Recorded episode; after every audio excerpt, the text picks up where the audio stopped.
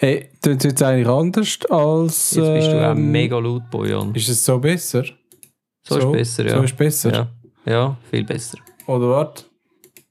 Ist es so besser? So? Oh, So? Ist es so besser? das tönt sehr ja, clean. wirklich? Okay, dann Mhm. so ist es, glaube ich, einfach gerichtet auf mich. So, wenn ich ein bisschen weggehe, wird es wahrscheinlich ein bisschen. Ah, kannst, hast du jetzt das können, ähm, in der Software umstellen noch? Ähm, ja, ich kann einfach zwei Spuren auswählen und ich habe es jetzt gedreht. Und das ist die Kombination von Kugel und Nieren. Und sonst habe ich es immer auf der Mhm. anderen Seite gehabt, wo zwei Nieren hast, die gerichtet sind für Stereo. Und jetzt habe ich halt einfach Mhm. quasi eine Mononiere auf mich. Man lernt nie aus mit dem H2N. Das ist schön. Ein Multitalent, das kleine H2N. Klein, aber oh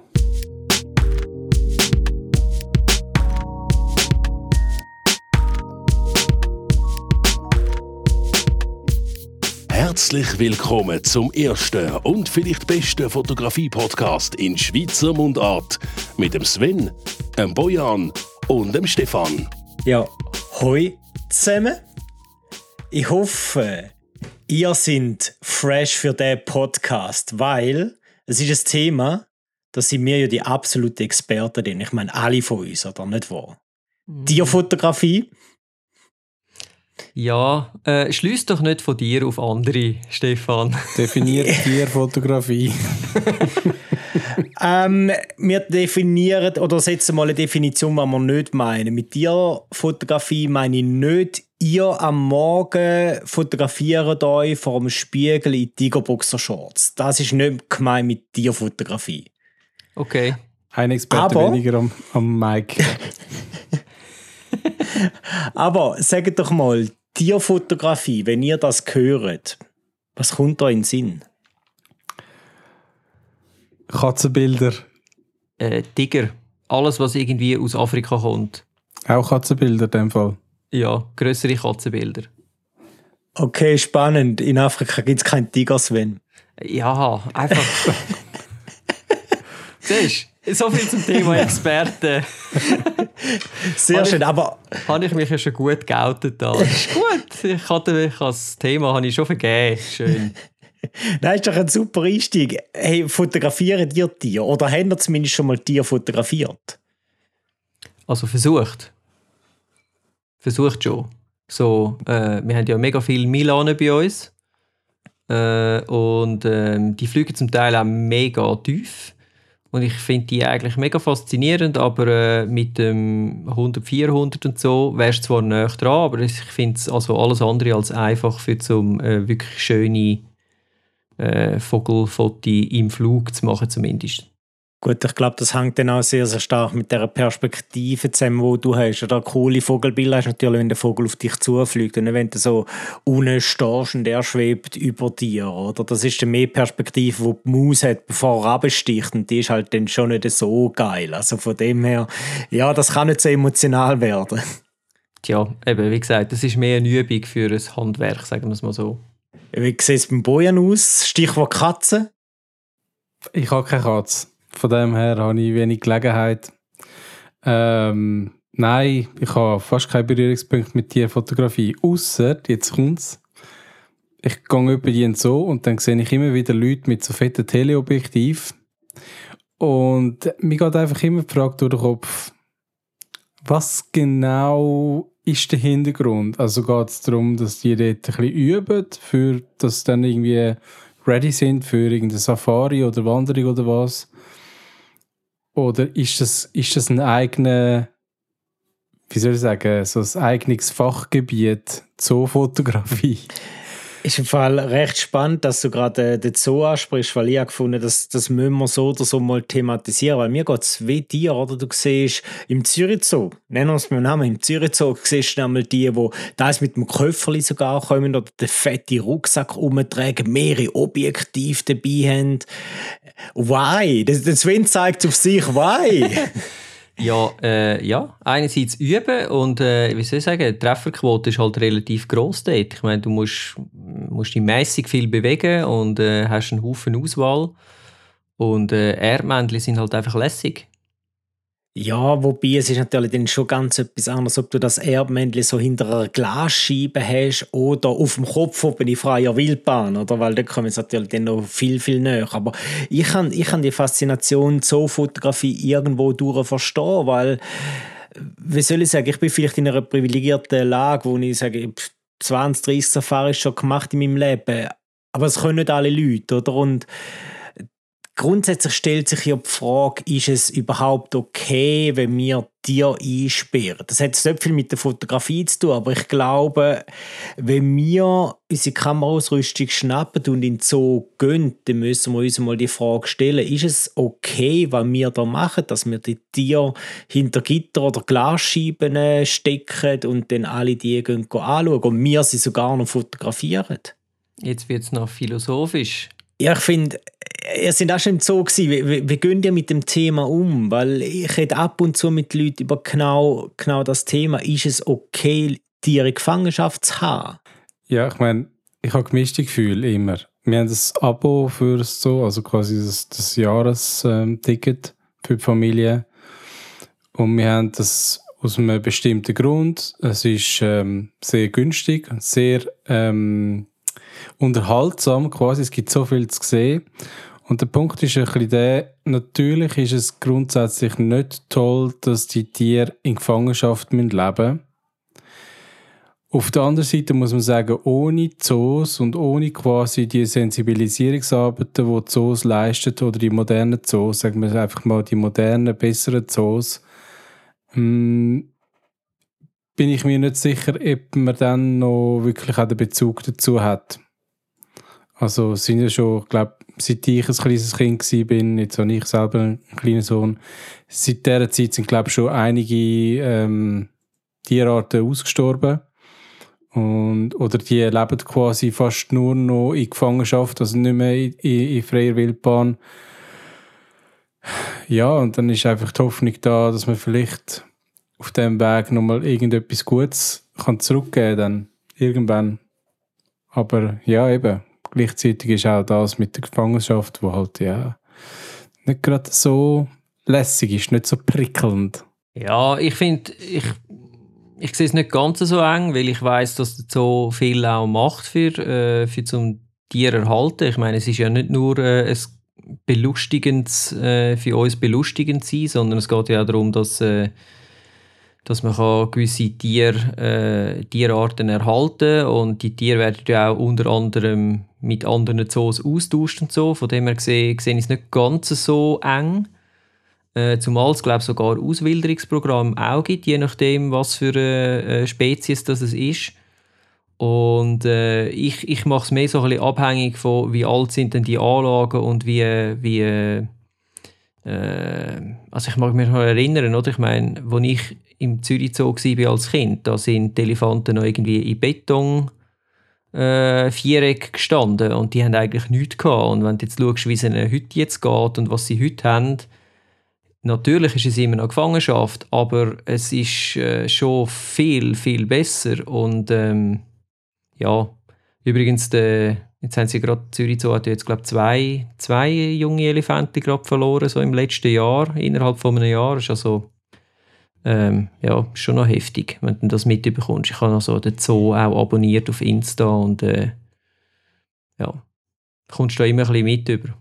Auch dort ist es spannend, weil gerade mit den Elefanten also sagen, ja, wir probieren es so natürlich, es irgendwie ja, geht, die Tier zahlt und dann greift man auch nicht ein, wenn es Komplikationen gibt oder wenn dann halt Tier ein gewisses Problem selber regelt unter sich. Das würde ja in freier Wildbahn auch passieren und klar ist ein Aufschrei groß und so etwas zweimal hintereinander passiert es führt dann halt immer zu der Grundsatzfrage zurück. Oder? Und ist es spannend, wenn ihr es argumentiert, weil mir geht es ähnlich wie euch, weil ich finde auch, zum einen brauchst du wahrscheinlich einen edukativen Aspekt, wie der Bojan schön gesagt hat, wir haben sonst keinen Bezug zu diesen Tieren.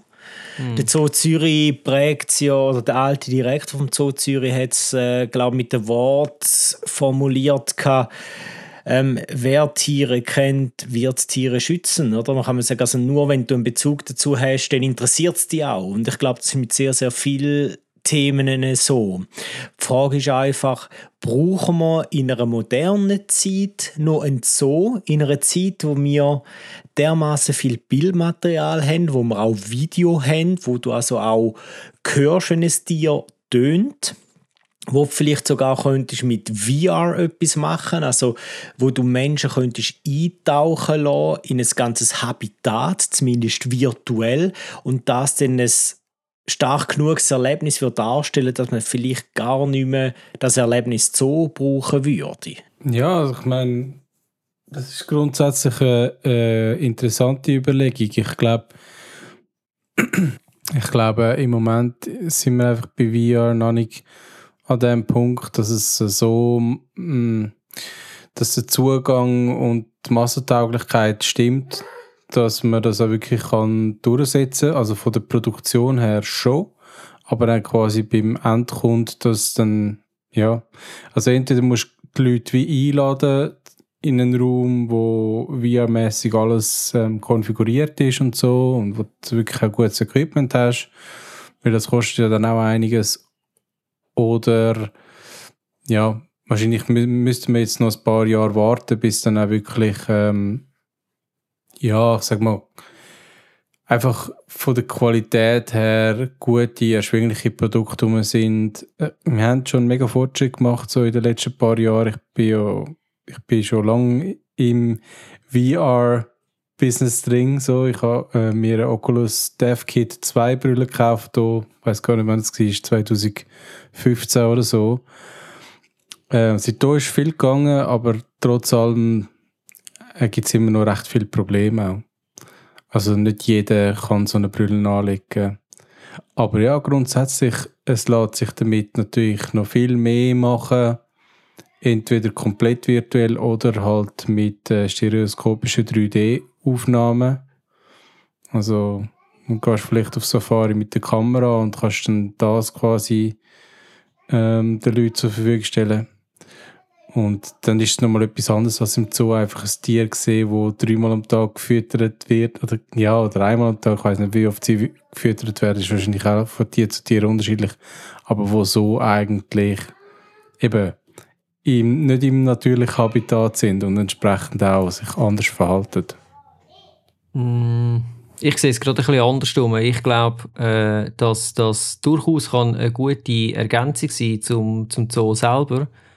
Ich kann mir aber gut vorstellen, dass wenn du die Sachen nur noch virtuell erlebst, dass du dann auch irgendwie äh, oder, oder ich sage jetzt mal angenommen, es gibt jetzt eine Generation von Kindern, wo, wo das nur virtuell äh, gesehen haben, für die ist es nachher einfach ein Game.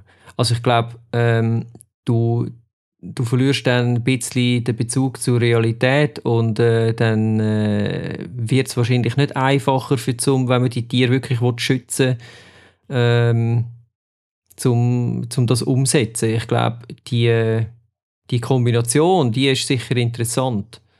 Und zu der anderen Frage, äh, braucht es denn überhaupt quasi, wir haben so viel Bildmaterial, ja, das stimmt schon, aber für mich äh, ist es halt gleich nicht das Gleiche, wenn ich irgendwie einen Papagei sehe, in echt, wie sie miteinander interagieren gegenüber etwas, was ich am Fernsehen sehe, wo schlussendlich halt dann gleich irgendwie einfach ein flaches Bild ist, wo, wo ich weiß, das ist einfach in dieser Kiste und halt nicht vor mir.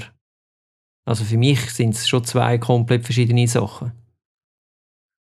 Darum vielleicht auch die Faszination für zum selber losgehen und selber die Bilder für sich machen. Weil in der ersten Linie mache ich die klar zum Üben, aber auch weil ich es halt einfach schön finde für mich. Es ist wirklich wie so ein bisschen stressfrei und wenn du etwas hast, hast du etwas und wenn du nichts hast, hast du halt nichts. Ich habe auch ein Jahresabo, also von dem her gesehen.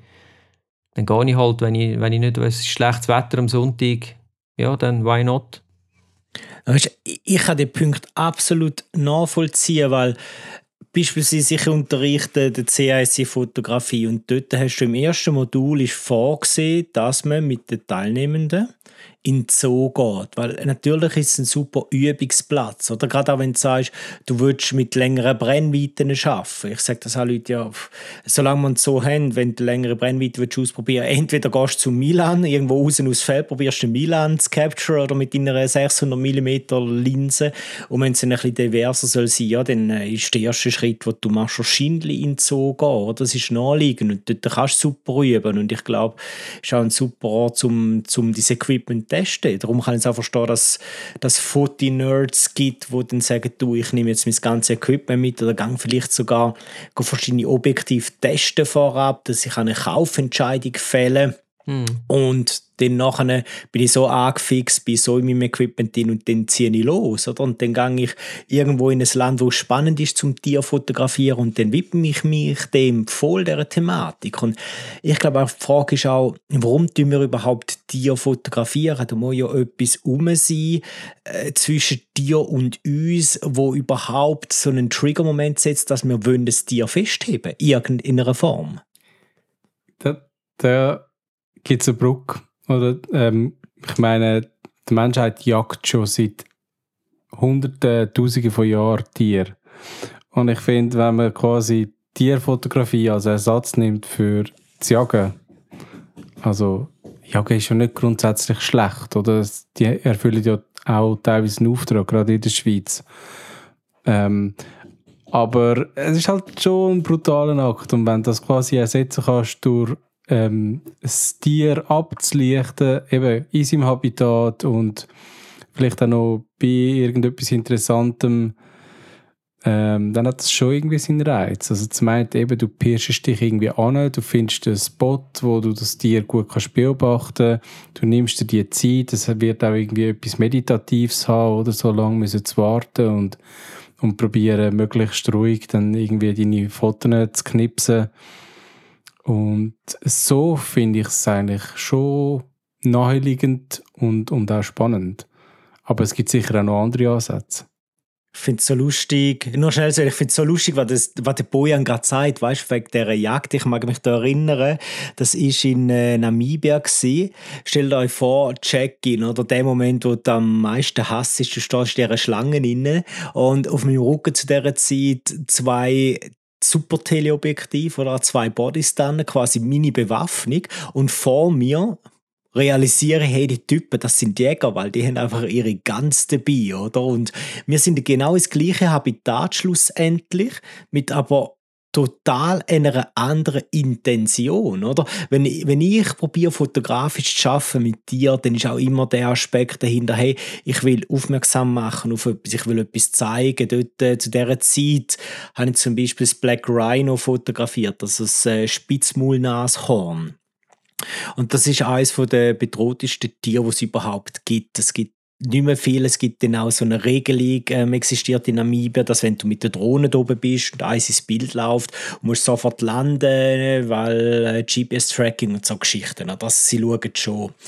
Und äh, dort habe ich dann so verschiedene Aufnahmen gemacht und das Tier hatte so Auslauf gehabt im Auge, es hat ausgesehen, als wäre es Tränen. Oder? Dann habe ich verschiedene Framings gewählt für das. Also einmal durch den Busch durch, wo dann so aussieht wie ein Gewehrlauf, quasi du hast den Blick von der Kugel bevor das Tier stirbt, so ein Close-up, wo eben der Ausfluss siehst am Auge, wo dann so wie eine Träne wirkt, zum, zum aufmerksam machen auf ein gewisses Problem, wo wir haben, zum sagen, hey, look, da wird Tier verschossen. Und ich sage jetzt nicht, die Jäger, die dort sind, sind die Black Rhinos jagen.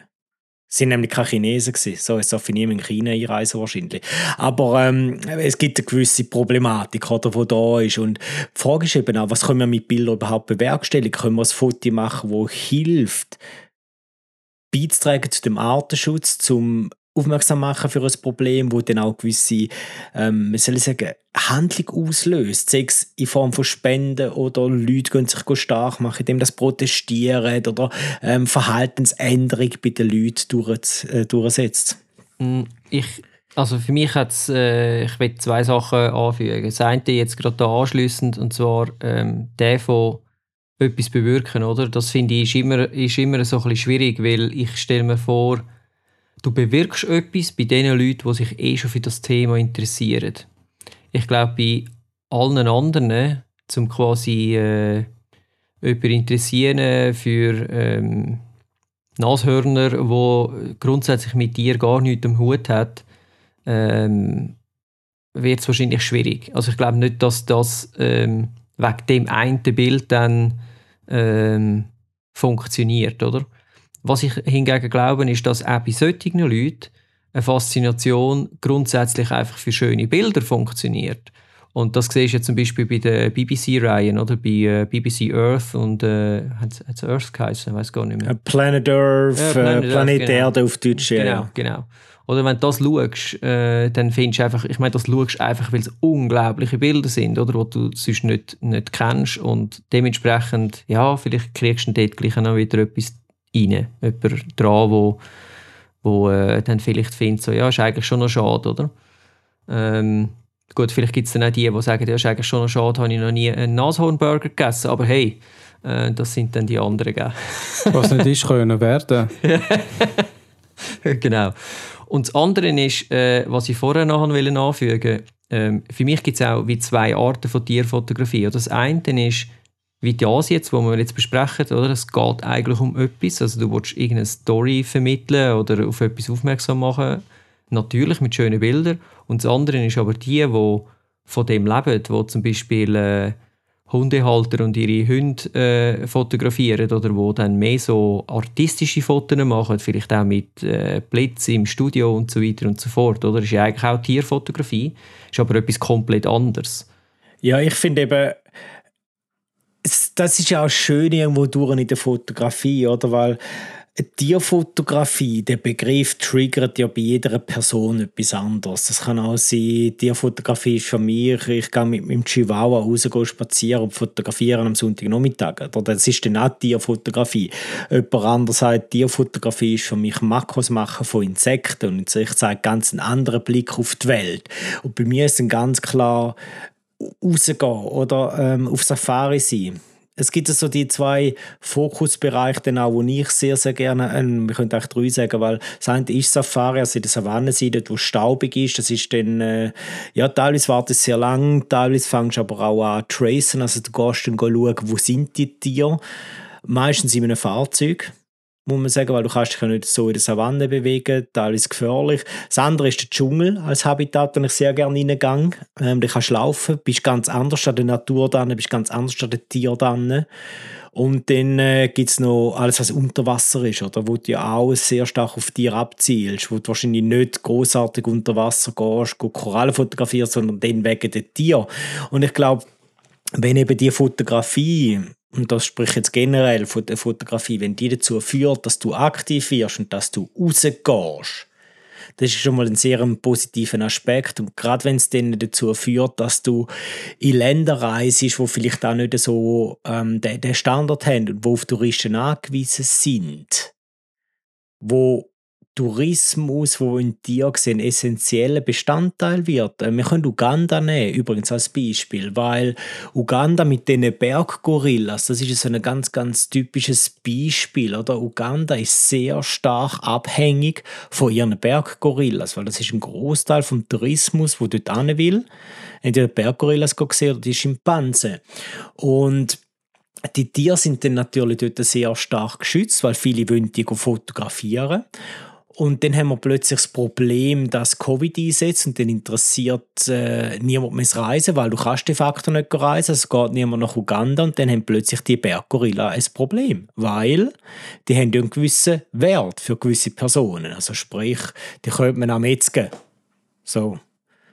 Und dann stellt sich immer die Frage, jetzt die Leute, die die fotografieren oder auch nur kurz sehen, retten die nicht sogar die mit ihrer Arbeit so oder so, es passiert etwas. Oder? Und das ist ein Schönes, es findet eine gewisse Handlung statt. Und die Frage ist einfach, die ich mir immer stelle, sind wir uns überhaupt bewusst, was wir machen? Doch müssen wir jetzt nicht nur auf Tierfotografie fokussieren, sondern auch generell, oder? sind wir uns in der Fotografie bewusst, was wir eigentlich machen? Mm. Ich habe, zu dem habe ich jetzt gerade schnell eine Frage, das weißt du sicher. Ähm, die, der Tourismus, der dann da entsteht, oder? Der ist einerseits natürlich, ich sage jetzt mal, für, äh, für den Tiererhalt ist es natürlich eine gute Sache, denke ich, oder? Weil man will, also auch die lokalen Leute wollen, dass es funktioniert, weil sie generieren durch das Geld, oder? Lebensunterhalt.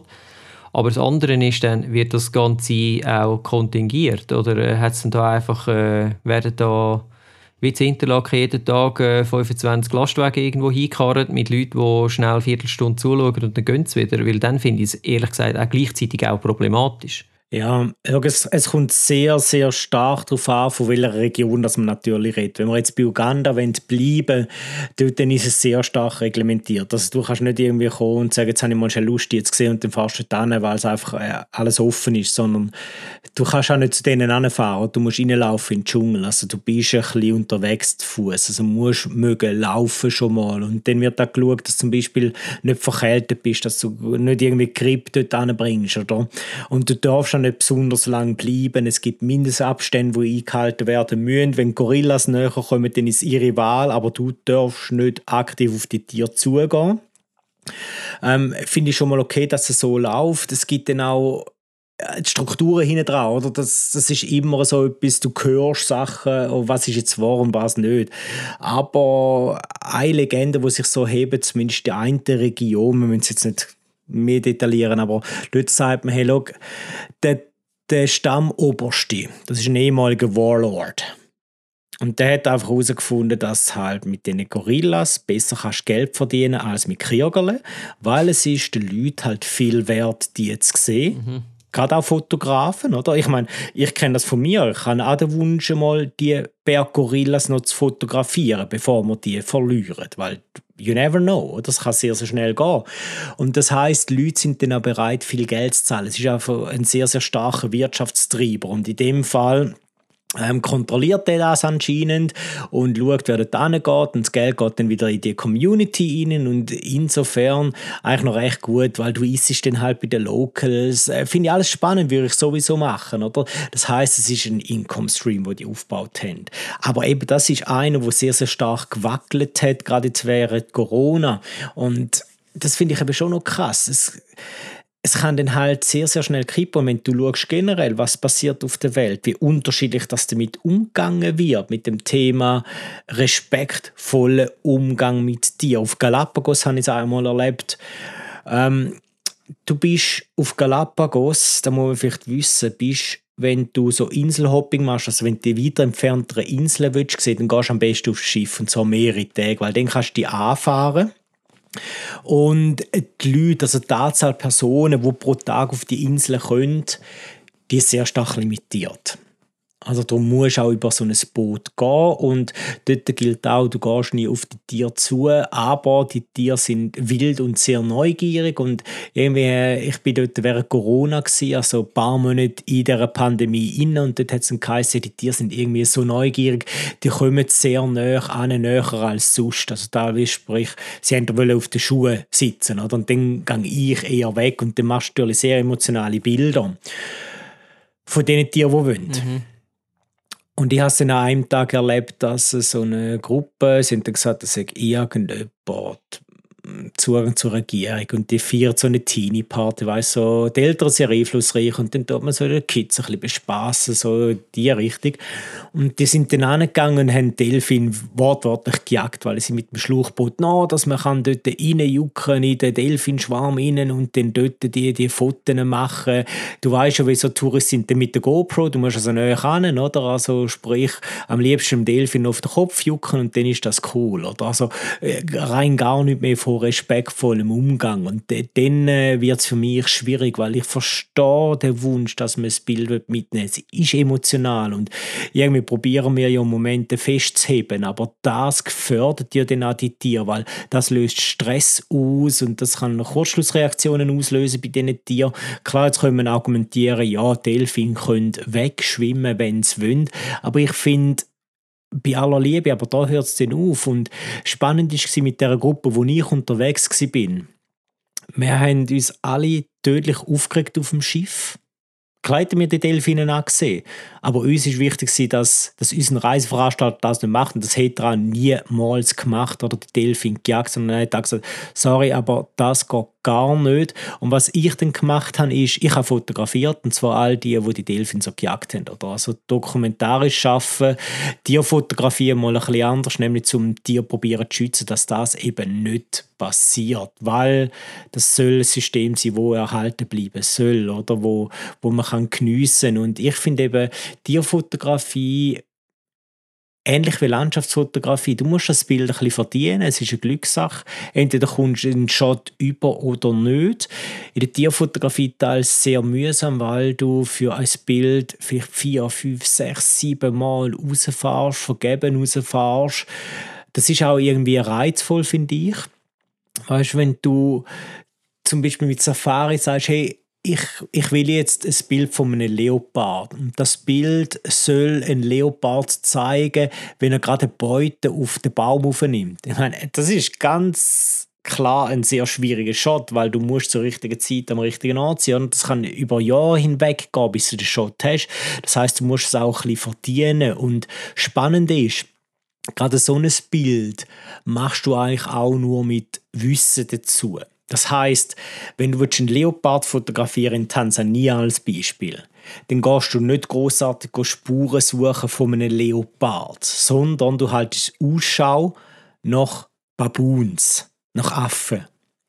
Weil, das ist ja spannend, in Tansania haben die eine Art wie einen Pakt mit den Leuen. Das heißt, die Affen machen gar nichts, wenn ein Leu unten durchläuft. Einfach nichts. Ein Leu würde den Affen nicht fressen. Mhm. Nobody knows why. Das ist so wie ein Pakt in der Tierwelt, oder? Aber die Affen gehen crazy, sobald ein Leopard in die Nähe kommt. Weil er wird den Baum rauf, wird die holen, oder? Und dann weißt du also, wenn die crazy gehen, du musst dort hin. Und dann fängst du an, auf Affen mehr zu schauen als auf Spuren, oder? Hingegen Leute findest du sehr gut anhand der Spuren. Das heißt, durch die Fotografie, durch der große Wunsch, ein gewisses Tier eben auch zu fotografieren, in einer gewissen Situation auch zu fotografieren, fängst du dich an, mit dem Lebensraum ganz anders auseinanderzusetzen. Und in Afrika redet man auch oft davon, am Morgen, wenn die Sonne aufgegangen ist, du gehst mal Zeitung lesen. Und was sie meinen, wenn du im Busch raus bist, du gehst mal ums Camp und durchs Camp und schaust, was hat es für Spuren, was ist in der Nacht passiert. Und dann weißt du eben auch, was kannst du fotografieren. Okay. Das ist noch, das ist noch spannend. Es hat doch wieder etwas vom Jäger an sich, dunkt es mir. Total. Also ich finde, es hat sogar sehr, sehr viel. Ich sehe es auch bei mir, weil du gehst das erste Mal auf Safari völlig unvorgenommen und dann fotografierst alles was rum ist. Hey, wow, ein Zebra, ein Strauß, Wildhühn, mega cool, zack, zack. Du nimmst alles mit, oder? Und dem fängst du an, deine Kollektion anzulegen. Eigentlich wie Panini-Bilder, oder? Du willst dein Album füllen, du willst das und das auch noch haben. Und irgendwann fehlen dir einfach so gewisse Tiere, weil die sind dann auch schwierig, die sind sehr selten. Und dann willst du unbedingt die haben, oder? Und du willst den Shot haben. Da kommen mir gerade zwei Sachen in den Sinn. Das eine ist, äh, wer von euch hat den Film äh, Walter Mitty geschaut? Oder gesehen? Ich, ich etwa viermal. Ben Stiller, oder? Ja, genau. Wo er unverhofft zu einem Abenteurer wird, oder? Als, ist genau. er der, genau. wo, wo eigentlich die Fotos entwickelt, oder? Für, für genau. den, den Held, für, den Fotografen Held. Times Magazine. Time Magazine. Ja, genau. Yeah. Ja, sehr geil. Also, wenn man den noch nicht gesehen hat, äh, dann fette Empfehlung an alle äh, Zuhörer rein. Äh, und das andere ist, äh, da ich weiß oder ja, wir wissen ja, der Bojan wird sich mal wieder ein bisschen auf Japan verziehen das Jahr. Äh, sind nicht dort die, was sind das, Makaken, die äh, in den heißen Quellen baden. Das ist ein Fonti-Auftrag an dich, Bojan. Jetzt hast du ein Ziel. Ja. Mit dem 35 mm musst du halt mega näher ran dann, aber hey. Ja, der Punkt ist, bis ich in Japan bin, ist halt nicht im Winter, gell? Das heisst, es verliert schon ein bisschen an Charme. Ich glaube, sie sind vor allem im Winter eben in, de, in dem warmen Wasser. Und ich bin mir noch nicht sicher, ob ich dann auch wirklich an dem Ort bin, weil es ist nicht so, dass in ganz Japan einfach Affen in der warmen Quelle hocken, sondern das gibt es genau irgendwie an einem Ort. Das ist irgendwo im Norden. Ich weiß aber nicht, ob es in Hokkaido ist oder noch weiter unten. Ähm, ja. Also, ah, ich denke, das ist so, du schaust zum Fenster raus und Ja, also in Tokio gibt es zum Beispiel nicht besonders viele Affen. Ich habe bis jetzt noch keinen gesehen. es hat auch nicht besonders viele Vögel. Die einzigen Vögel, die ich angetroffen habe in Tokio, sind so Raben gewesen. Nicht Krähen, Raben. Aber, okay, aber gibt es nicht noch, irgendwo gibt es doch ein, ich weiß nicht, ist es Tokio, nein, es ist nicht Tokio City, aber äh, wo es so viele Rehe rum hat? Also es gibt mehrere Orte, wo es so Rehe hat. Das ist einmal in äh, Nara Das ist ein bisschen westlich von Tokio. Das ist einmal eine Landeshauptstadt gewesen.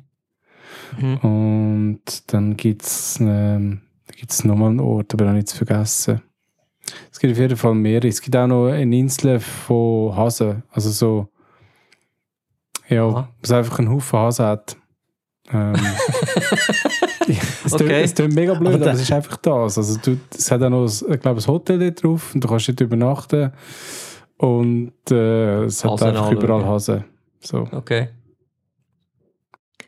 Ah, Das ist auch noch spannend, oder? Wenn man so an Lebensraum denkt und Tierfotografie, die ist sofort irgendwo in der Wildnis, aber dadurch, dass wir so viel Lebensraum kaputt machen, kommen die Tiere ja auch immer wieder näher an die Stadt an. Und äh, wenn man Indien zum Beispiel anschaut, mit den grossen Städten, Mumbai zum Beispiel, dort hast du Leoparden in der Stadt, oder die willst du nicht fotografieren, weil die sind dann äh, nicht so amused, aber auch zum Beispiel mit Elefanten, die dann sehr näher an Dörfer rankommen. Also Tierfotografie, Ja, und weißt du, was bei uns gerade um, äh, um Dings herum, ich habe es jetzt zwar schon lange nicht mehr gehört, aber äh, wir haben ja Füchse da umeinander. Ja. Zur Nacht höre ich die mega gut, aber ich habe noch nie wirklich gesehen. Aber das wäre jetzt auch so etwas, auf die Lur liegen und mal äh, paar, sich ein paar Nächte um die Ohren schlagen und schauen, ob man dann etwas sieht. Also Aber das, gerade zur Nacht fotografieren ist dann halt schwierig. Genau. Das ist dann auch nochmal ein, ein bisschen äh, eine Herausforderung. Es wäre aber an und für sich ein interessantes Experiment oder ein interessantes Projekt, weil äh, gerade so eben wilde Tiere in der Stadt ähm, mal so ein bisschen abzulichten, das hat schon so eine gewisse Aussagekraft und ich habe ich habe schon gewisse Bilder gesehen, aber recht wenig. Ähm, ja, wir haben ja noch andere. Also, es gibt ja noch äh, Marder, Igel. Was Hören haben wir auf mit Marder. Die gehen da Autoteile, das geht gar nicht. Ja, gut, die Füchse, reissen dafür die Abfallsäcke auf, oder? Ja, das stimmt. Das ist so die Littergang. die sind schuld, Genau. dass überall so Abfall liegt. Haben wir eigentlich, äh, weiss das jemand von euch, gibt es eigentlich bei uns in der Schweiz offiziell irgendwo Waschbären, die frei leben? Nein, Ich Waschbären Deutschland hat- glaube nicht, oder? Deutschland hat eben, und äh, ich glaube, die haben so, je nachdem, wo das es ist, ich glaube, es ist irgendwo in Süddeutschland, haben sie sogar zu viel. Also die haben wirklich äh, in Vorstädten quasi ein Waschbärenproblem. Ehrlich. Ja, der Struggle ist im Fall real mit den Waschbären. Das hast du auch in New York City, klingt jetzt blöd, aber ähm, ich habe eine Zeit lang in, in Queens gelebt, in dieser Gegend, und dort hast du immer bei so einem Untergang die Thematik gehabt, Achtung, Waschbären kommen. Das heisst, ähm, viele Leute sind dann einfach reingegangen, weil die kommen aus dem Waldstückchen raus und die sind dann, äh, die kennen auch nichts, oder? Die klettern überall rauf, die holen Rucksack. Als ich letztens in Costa Rica war, ist auch so ein Waschbär gekommen und hat dann mal schnell alles plündert, was er hat können bei dem Bärli. Er ist auf den Tisch rauf, hat dort mal eine ziemlich Sauerei gemacht, hat den Rucksack geholt. Also, die können schon ekelhaft sein. Sie sind ein cooles Motiv, also sie sind schön und sie haben auch so einen lockeren Gang. Es sieht recht lustig aus. Also, wenn man da ein Video machen und dann mit coolem Sound unterlegen, wäre recht funny, oder? Aber ja, sie können zu einem Problem werden, aber ich glaube auch, wie der Bojan sagt, das, das ermöglicht natürlich ganz neue Fotoprojekte. Ich hatte mal eine Studentin, die sich dem Thema Tauben in Winterthur gewidmet hat. Und ich dachte, ja, Tauben in Winterthur, what the fuck, oder? Aber es ist ein mega cooles Projekt, sind mega coole Bilder ähm, sind dabei rausgekommen und hat einfach so einen neuen Blick auf die Stadt gegeben plötzlich. Also ich finde, da, da kann man ganz, ganz viel machen und gerade Tierfotografie finde ich darum wunderbar, weil du hast so verschiedene Anknüpfungspunkte, wo du kannst reingehen oder? Wenn, wenn du auf Igel stehst, dann äh, machst du halt einen Lauhaufen und wartest, bis ein Igel drinnen wohnt oder holst Ich Stanley. habe gedacht, wenn du Fiegel stehst, dann tut es weh. Fair enough. Es denn mehr weh tut, ja, arme Igel. Ich finde es zum Beispiel auch cool, ähm, wenn ich an Tierfotografie denke, in den Dschungel zu gehen. Da denken, oder sagen viele so, hey, spinnst jetzt dort hin, wo es Giftschlangen hat und Giftfrösche? Ja, ja, genau, dort hin, oder? Dort, wo es, wo es regnet. Costa Rica zum Beispiel, hervorragend geeignet, wenn du willst, verschiedenste Tiere sehen. Faultiere ist wahrscheinlich das, was die meisten wollen sehen. Schlangen wollen äh, die meisten nicht sehen. Aber ich finde auch Schlangen unheimlich faszinierend zum Fotografieren. Und, also ich meine, du im Dschungel mit Giftschlangen, ja, aber es gibt dort auch giftige Spinnen. Das ist dann wahrscheinlich nicht so les, oder? Weil ich weiß, du bist nicht so Spinnenfan. Ist im Fall huren absurd irgendwo durch, weil du hast absolut recht, ich, ich kann Spinnen nicht ausstehen. Aber, und jetzt kommt das Paradox an dieser Sache, sobald ich eine Kamera in der Hand habe, finde ich Spinnen unheimlich faszinierend. Es geht so wie die, wie heißt sie da, wo neu bei uns ist, die krasse Giftspinne Nosferatu. Okay. Uh, no, ich Nosferatu. googlen? Ich kann. Ja, google es mal. Die ist relativ groß und wenn sie willst, live sehen kommst du zu mir heim, weil da bei mir am Bodensee, ich habe den Keller voll, nicht wahr? Und es, das Crazy ist ja, Ah, die haben wir auch schon gehabt. ey, und die ist giftig und viele haben so Angst davor, weil Killerspinnen, Nosferatu, fängst du den Die Media. ist wirklich giftig. Ja, so wie eine Wespe. Also, ja. Sie macht da aber nichts, aber sie ist ein geiles Fotomotiv, weil es ist noch recht lustig, wenn du mit dem Makroobjektiv fotografierst.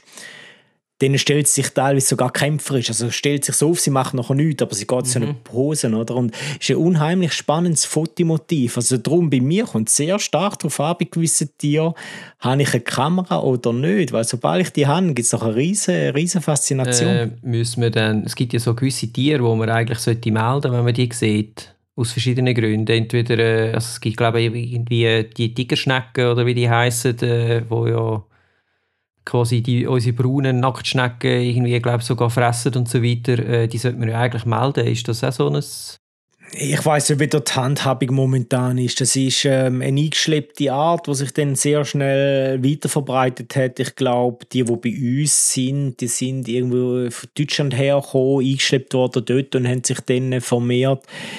Ja, das ist halt immer die Frage, gell, was passiert. Ich glaube, es ist halt nie gut, wenn du eine neue Tierart hast, die dann invasiv wird. Also sprich in der Straße von Gibraltar hast du das zum Beispiel mit den Algen oder eine invasive Algenart, wo sich dann äh, verbreitet am Meeresgrund, wo dann dafür sorgt, dass halt Pflanzen, die du d- sonst im Wasser hast, absterben. Das sorgt wieder davon oder dafür, dass sich halt die Essgewohnheiten bei Tieren verändern, die, die sich nicht adaptieren können, die sterben dann. Ja, es ist nie gut, wenn man da zu feste Veränderung hat. Oder Hankerum hat es wahrscheinlich schon immer gegeben. Und wenn etwas kann adaptieren dann ist es wahrscheinlich die Natur, oder?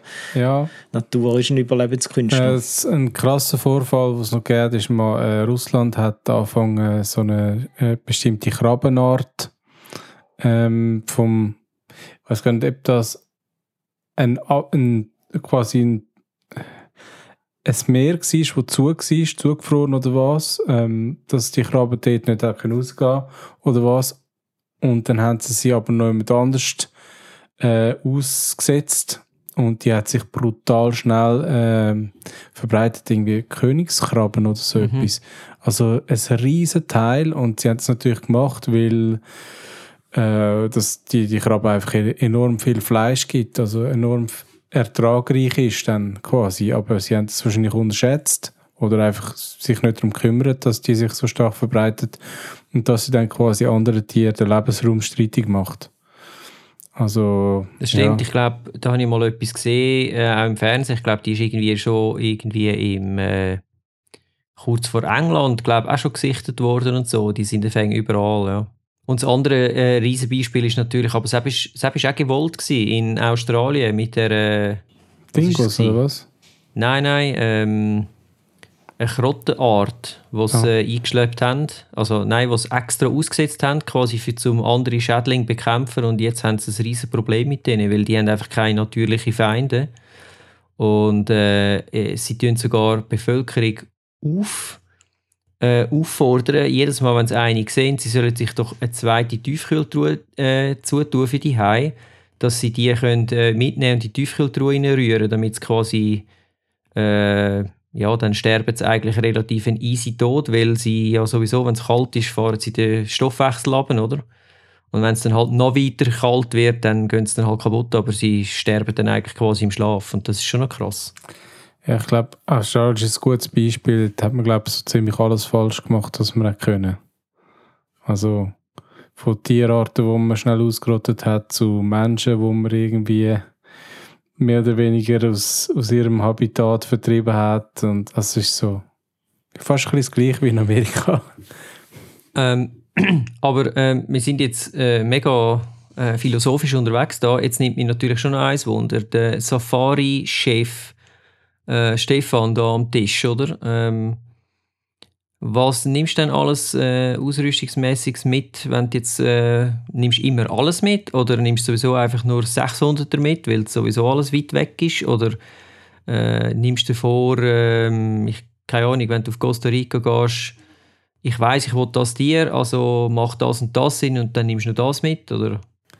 Weißt du, welches Tier das du überhaupt vor die Linsen bekommst? Oder ist das einfach ein Wunsch? Ähm, teilweise kannst du natürlich antizipieren. Ich glaube, das A und so ist gerade in Tierfotografie die Vorbereitung. Ähm, wer zum Beispiel sagt, er will Big Five fotografieren und ich gehe nach Namibia, dann hast du einfach deine Aufgabe nicht gemacht. Ganz einfach. Und sonst musst du in ein Private Resort, wo man dann dafür sorgt, dass die Big Five dort ist. Aber natürlich gibt es sie nicht, oder?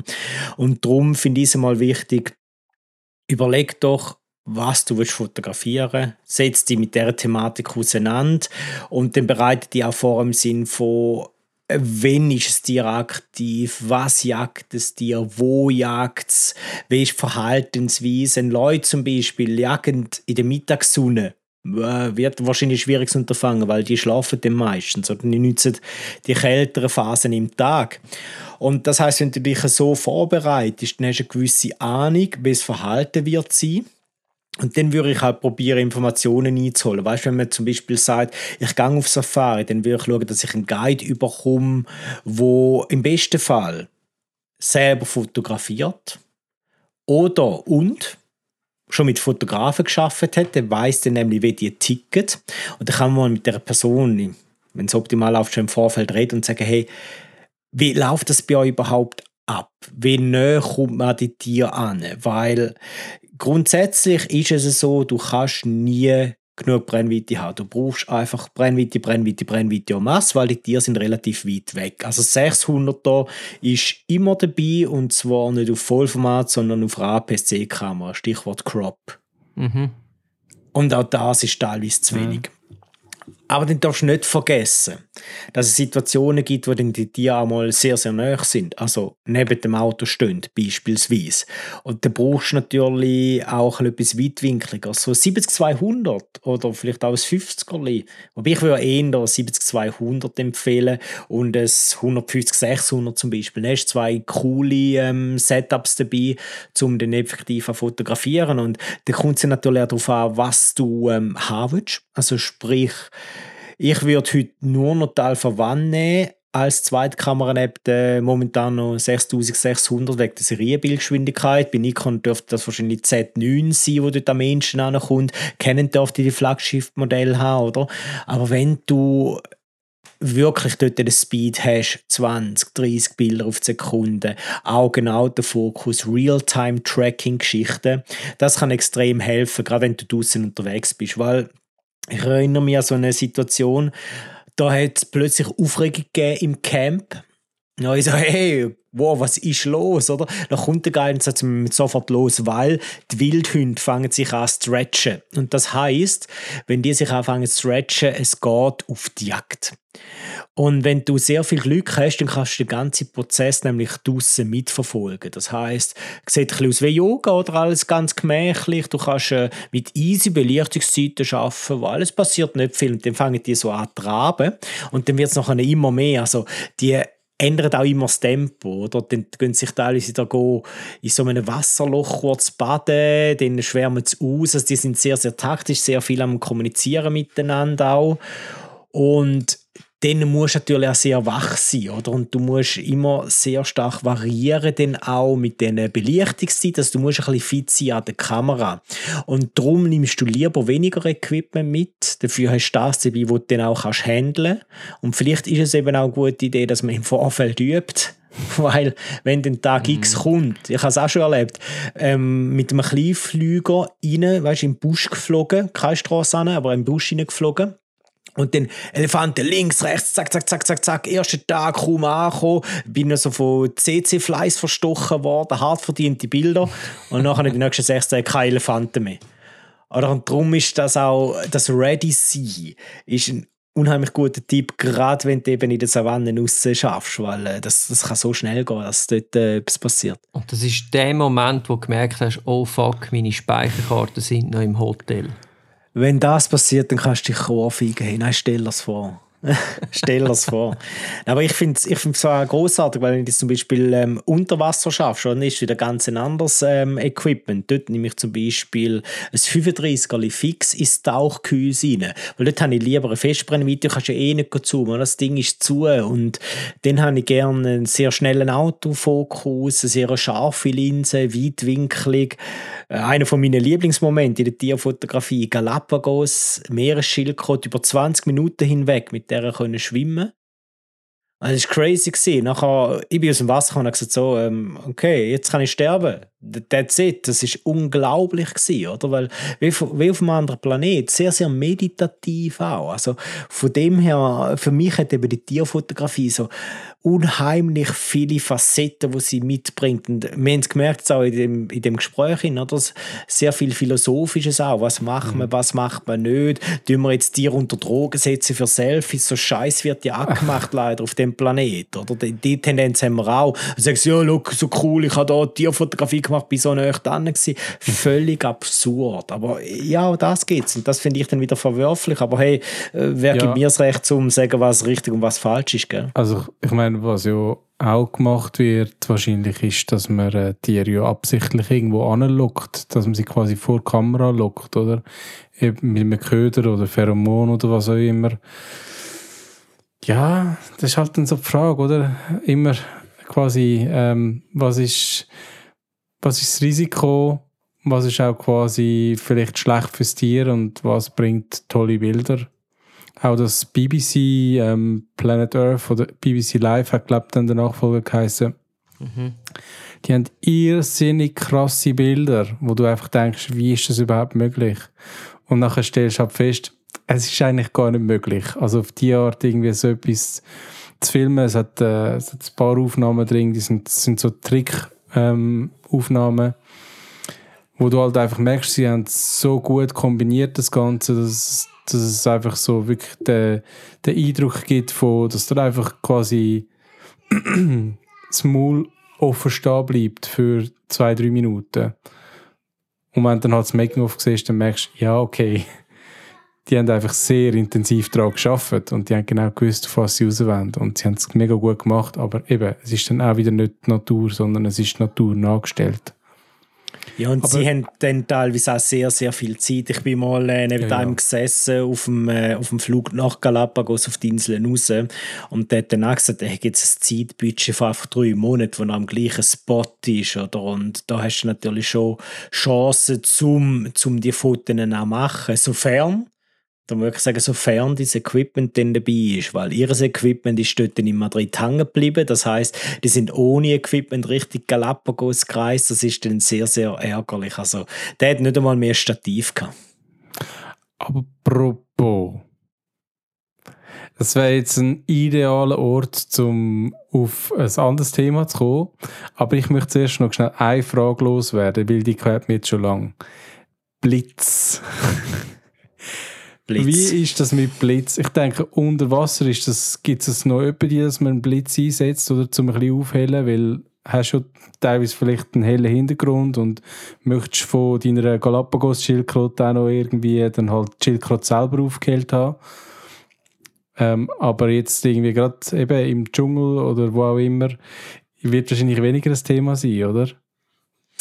Ist im Fall ein riesiges Thema bei denen, die Kolibris fotografieren zum Beispiel. Und ähm, ich finde es extrem mühsam, weil, sorry, ein 8000 da hast du den Kolibri auch. Vielleicht nicht ganz so crispy, sharp wie mit einem Blitz, aber hey, man blitzt die einfach de facto mal nicht an. Das ist zum Beispiel das Gleiche mit einer Lampe. Ähm, auch da wieder auseinandersetzen mit dem Tier selber. Und bei gewissen Tieren kannst du mit einem Rotlicht arbeiten, das stört dich nicht groß, oder? Weil einfach ihre Rezeptoren in den Augen das Licht gar nicht so richtig wahrnehmen. Und wenn es dann so anzündet, ist okay, aber sicher nicht mit der Taschenlampe oder so eine LED in die Augen rein. Also ich finde, informieren im Zweifelsfall einfach immer weglassen Ich, ich habe noch nie ein Tier abblitzen, auch unter Wasser nicht. Aber ich bin auch nicht äh, so weit unten gewesen, dass ich dem muss, aber gewisse Tiefe kannst du ja gar nicht anders, oder? Und das ist dann auch etwas, wo ich würde sagen, ich würde mich im Vorfeld sehr, sehr genau damit auseinandersetzen, ist das okay oder nicht. Kolibri anblitzen, no way, ähm, geht gar nicht. Okay, das heißt Blitzen eher weniger, aber äh, unter Wasser wirst du dafür auch das Stativ nicht brauchen, aber dafür anderen Orten, oder? Hast du es dabei? Jawohl. Amig. Ähm, das ist eine hervorragend schöne Überleitung gewesen. Und zwar muss ich euch unbedingt noch etwas erzählen. Ähm, ich habe ja mein äh, grosse, äh, schwere äh, Carbonstativ habe ich jetzt verkauft. Das ist äh, ja nicht so wahnsinnig in Gebrauch gewesen. und für Moment, Moment. Ein schweres Carbonstativ. ja, es ist halt riesig gewesen. Ich meine, ich konnte Aha. bis auf 1 Meter äh, 65 oder 70 kann ich es ausfahren. Also es ist praktisch gleich groß gewesen wie ich und dementsprechend ist es halt groß und schwer gewesen, oder? Irgendwie 3,5 Kilo oder so. Sprich, das habe ich sowieso nie dabei gehabt, äh, geschweige denn beim, äh, beim Reisen. Beim Reisen habe ich jetzt immer so ein äh, Mi-Foto dabei gehabt. Und ähm, da ich ja jetzt mein Grosses verkauft habe für einen relativ guten Preis, habe ich dann gefunden, ah geil, jetzt kaufe ich mir das äh, Peak Design Travel äh, Stativ, weil äh, ja, schlussendlich, wenn ich reise, soll es ja vor allem leicht sein und einigermaßen klein. Also Carbon-Version davon. Ja, die habe ich eben zuerst angeschaut, oder? Ich weiss, der Stefan hat die selbstverständlich. Äh, habe dann allerdings müssen feststellen, der Unterschied zwischen dem Carbonstativ und dem Alustativ ist ja irgendwie 100 Gramm oder 150 Gramm. Also nicht wahnsinnig viel. Und preislich? Preislich, 150 Stutz? nein, preislich eben irgendwie 260 Stutz, glaube ich, Aufpreis. Also Okay. recht happig. Und äh, dann habe ich halt jenste Videos geschaut, von, um die zwei Peak Design eigentlich äh, vergleichen, zum wissen, hm, lange jetzt vielleicht doch das Alustativ, weil so viel brauche ich es ja dann nicht. Und ähm, bin dann per Zufall auf YouTube auf ein Konkurrenzprodukt äh, aus China gestoßen äh, namens Ulanzi äh, und das ist jetzt Zero Y Edition. Ähm, kommt auch in einer verdächtig gleichen äh, Verpackung daher wie das Peak Design, ist vom, ähm, vom Packmaß her praktisch gleich. Es ist ein bisschen höher, also ein bisschen länger, aber es ist unter dem Strich sogar noch leichter. Und für die Hälfte äh, vom Preis vom äh, Peak Design Carbon hast du da ebenfalls ein Carbon-Stativ, wo ähm, ja, ich finde es super. Es ist heute gekommen ähm, und ich kann es also nur empfehlen. Also ausprobiert habe ich es dementsprechend natürlich noch nicht, aber äh, Woher bekommt man so etwas? äh, pff, also du könntest es sogar bei Digitech bestellen. Es ist einfach nicht lieferbar im Moment. Und woher hast du? Amazon. Aha. Ja. Amazon liefert. Und zwar relativ schnell. Äh, könnt das mal, ich kann euch da mal noch schnell den Link posten. Ich habe das natürlich schon vorbereitet, nicht wahr? Oh. Äh, ich packe dann das noch in die Show Notes. Also Build Quality ist also sehr geil. Und ähm, äh, ja, das ist jetzt eben die Version mit Arca Swiss äh, oben drauf. Dass, du kannst, äh, dass ich kann auch meine Platte von Peak Design quasi brauchen äh, Es gibt noch äh, die F38-Version, das ist im Prinzip mehr oder weniger gleich. Äh, hat einfach einen anderen äh, Ballhead oben drauf. Und was ich da noch cool finde, und das hat mich eben gestört beim, äh, beim Peak Design, eigentlich von Anfang an, ich hätte einfach, ich hätte damit gelebt, aber ähm, äh, der Ballhead von Peak Design ist ja relativ, ähm, wie soll ich sagen, lässt sich zwar schön weit aber ver, ver, versenken, oder? Für zum Versorgen ist das gut. Aber ich habe immer so gefunden, so der, der Schnellverschluss und vor allem die Art, wie du musst den Ballhead fixieren und wieder lösen, habe ich immer ein bisschen komisch, ein bisschen weird gefunden. Ich weiß nicht, da kann der Stefan vielleicht dann noch etwas dazu sagen. Und das habe ich jetzt da nicht. Simply the best. Simply the best. Ich liebe es. Ich finde es generell ein absolut geiles Stativ, aber es ist Geschmackssache, wie du sagst. Ich habe es auch schon gesehen, Peak Design einfach mal schnell übertreiben. Also, nein, du hast das System nicht verstanden. Es ist ein bisschen speziell. Also, das kann dann schon auch passieren. Aber ich finde es mega cool mit den zwei Ringen, die du hast, weißt zum Lösen vom Ballhead und zum äh, quasi arretieren, dass du gar nicht kannst den Verschluss öffnen, also dass deine Kamera nicht einfach am Boden geht. Ich finde es cool. Ich habe Freude daran, aber man muss sagen, eine Überlegung, gerade wenn wir jetzt wollen, äh, den Link macht zur Tierfotografie oder so thematisch passen, weil das ist eine Frage, die immer kommt, welches Stativ nehme ich mit zu der Tierfotografie? Ähm, zum Beispiel eins, wo du kannst ein Beil abschrauben. Ich weiß, mein Foto hat das. Und dann schraubst schnell das Beil ab, nimmst Stativköpfchen drauf und dann hast du ein Einbeinstativ. Und im Safari-Auto natürlich auch praktisch, oder? Also von dem her, Bojan hat vorhin mal gefragt, nimmst Stativ mit?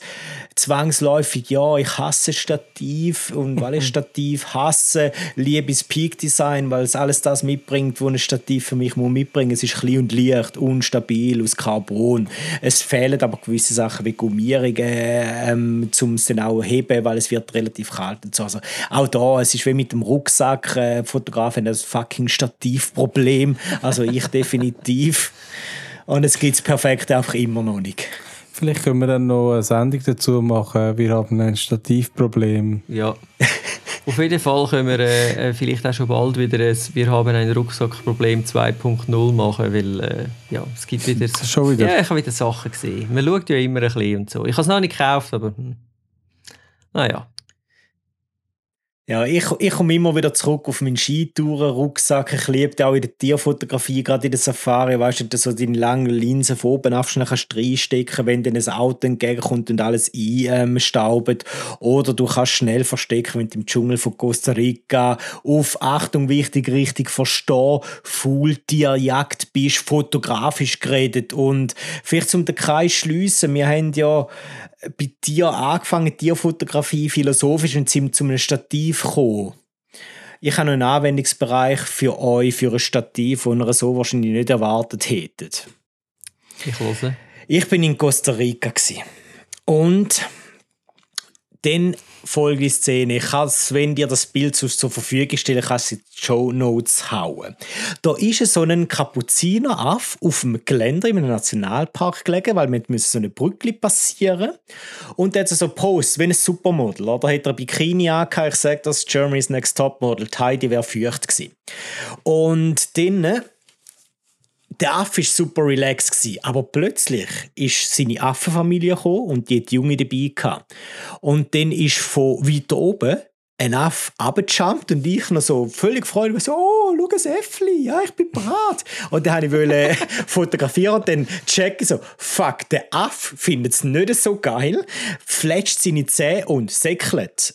Was darin resultiert hat, dass ich ihm gleich gemacht haben, also nicht mit dem Zähnfletsch, aber mit dem Säckeln. Und dann weg, weg, weg, oder? Distanz geschaffen und ich habe gewusst, ja, fuck, ich meine, ich muss dort durch und der Aff bleibt einfach dort, weißt du, so quasi der Endgegner. und, und dann ist das die grosse Frage so, was mache ich jetzt? Ich meine, das ist mein Endgegner, ich kann, ich kann jetzt da noch Hilfe rufen, aber da ist niemand. Ah, ich habe ja meinen Peak Design Travel Tripod und dann habe ich den voll ausgefahren und gefunden, so, Monkey, it's about you, me and the tripod. Und dann bin ich so durch, habe ein bisschen Eindruck gemacht mit dem Tripod. Das hat ihn dann sehr beeindruckt und ich konnte passieren. Aber das Bild, ich bin froh, wenn es, wenn es so keine Videos und keine heimlichen Fotos gibt, weil ich habe mit meinem Stativ in der Luft gewedelt und mich probiert so groß zu machen, wie es irgendwie geht. Und das sind Kapuziner-Affen, das sind generell Arschlöcher, aber dort haben wir Stativ echt Arsch gerettet. Okay, ab sofort äh, immer ein Stativ dabei, wenn ich irgendwo hingehe, was Affen hat.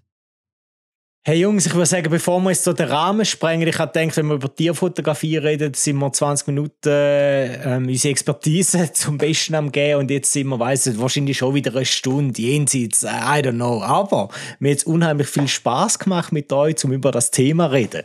Mir auch. Ebenso, es war sehr interessant. Gewesen. Aber bevor wir alle jetzt einfach in Feierabend oder Feierabendmorgen oder was auch immer entlöhnt, Jetzt kommt's. habe ich noch eine Überraschungsfrage. Das macht Oh, ganz yeah. anders. Äh, aufgrund von dem, dass wir das im Moment noch nicht haben oder wahrscheinlich auch nie werden haben.